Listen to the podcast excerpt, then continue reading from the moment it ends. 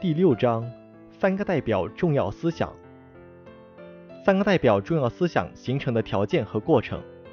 首先来看形成条件。一，三个代表重要思想是在对冷战结束后国际局势科学判断的基础上形成的。二，是在科学判断党的历史方位和总结历史经验的基础上提出来的。三，是在建设中国特色社会主义伟大实践的基础上形成的。下面来看形成过程。一，二零零一年，江泽民在庆祝中国共产党成立八十周年大会上的讲话，全面阐述了三个代表重要思想的科学内涵和基本内容。二，二零零二年五月，江泽民阐述了三个代表重要思想的内在联系，提出贯彻三个代表重要思想，关键在坚持与时俱进。核心在保持党的先进性，本质在坚持执政为民。三，二零零二年十六大将三个代表重要思想写入党章。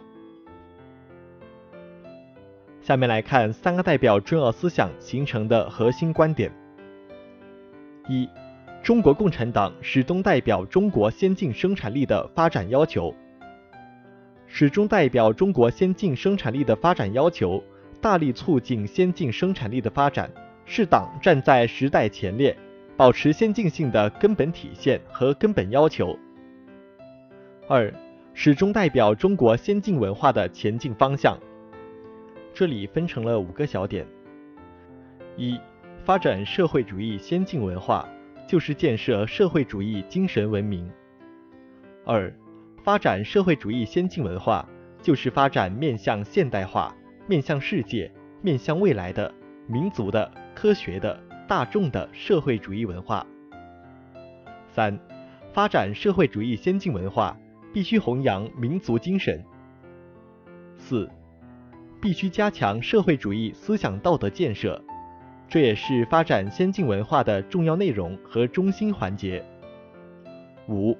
必须做好思想政治工作。第三点是，始终代表中国最广大人民的根本利益。四，始终做到三个代表，是我们党的立党之本、执政之基、力量之源。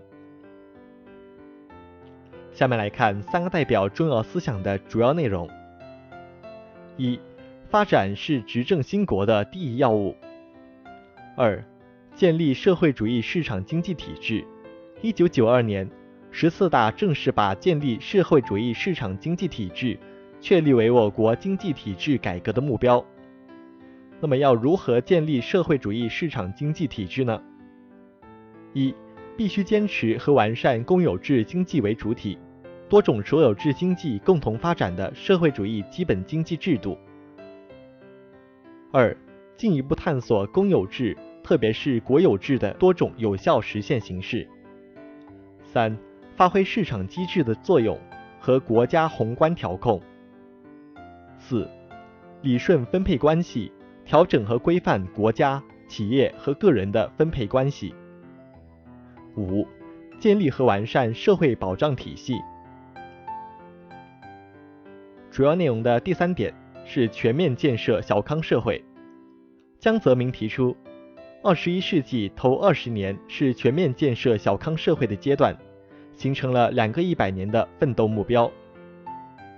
全面建设小康社会是实现现代化建设第三步战略目标必经的承上启下的发展阶段。